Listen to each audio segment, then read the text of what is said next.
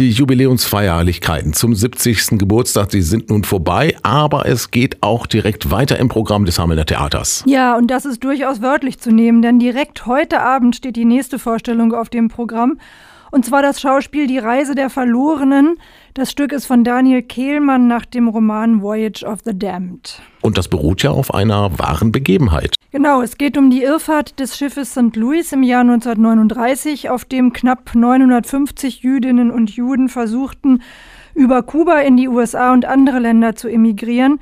Kuba verweigert allerdings die Einreise, die USA und Kanada dann auch. Und zunächst möchte niemand die Flüchtlinge aufnehmen, bis der Kapitän zu einer sehr drastischen Drohung greift. Und welche das ist, das verraten wir jetzt noch nicht. Nächste Woche steht ja wieder einmal ein Konzert auf dem Programm. Das heißt, am kommenden Sonntag gibt es eine Konzerteinführung. Ja, und zu der möchte ich wirklich heute noch einmal sehr herzlich einladen. Sie beginnt um 11.30 Uhr im Kunstkreis und Mathis Oben wird kenntnisreich in das nächste Konzert einführen, das dann am nächsten Dienstag, also am Dienstag nächster Woche, am 31.01. auf dem Programm steht. Und wer wird dann gastieren?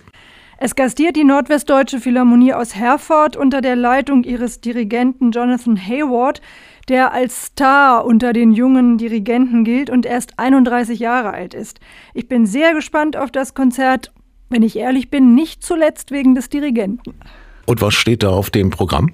Ja, die Hauptwerke sind Mozarts Klarinettenkonzert in A-Dur mit Thorsten Johanns als Solist und Schostakowitschs Sinfonie Nummer 1 in F-Moll und vorneweg wird es noch ein kleines Stück eines zeitgenössischen Komponisten geben, die Humoreske für Orchester von Heinz Röttger, der erst 1977 verstorben ist. Also ein sehr spannendes und sehr schönes Programm.